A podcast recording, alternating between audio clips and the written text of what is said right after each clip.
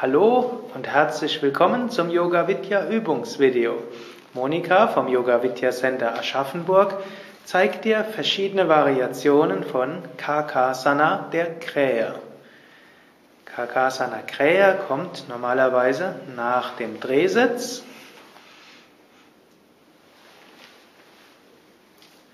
Und da gibt es viele wunderbare Variationen, um Gleichgewicht und Konzentration zu stärken.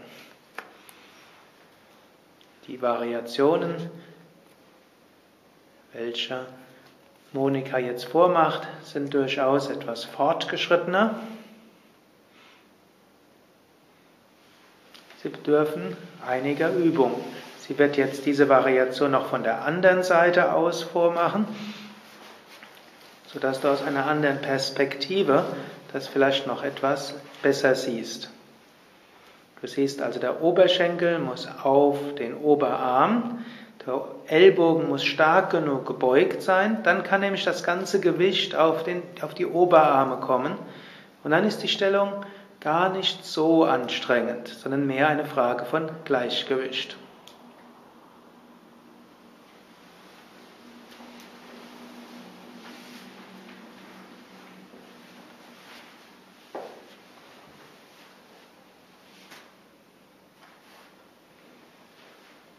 Eine weitere Variation ist aus dem Anjaneyasana Halbmond und vom Halbmond das Gewicht auch wieder auf die Oberarme verlagern und zwar sowohl Oberschenkel als auch Becken. Ein Bein bleibt gebeugt, das andere wird gestreckt. Auch diese Variation wird Monika noch auf der anderen Seite machen. Zum einen macht man im Yoga grundsätzlich alles auf beiden Seiten, auch wenn wir das hier bei den Videos nicht immer machen. Aber gerade von der anderen Seite siehst du nochmal genau, wie die Stellung von Knie und Hüfte ist und wieso das Gewicht auf die Arme verlagert wird bei stark gebeugten Ellbogen. Die Oberarme sind praktisch parallel zum Boden.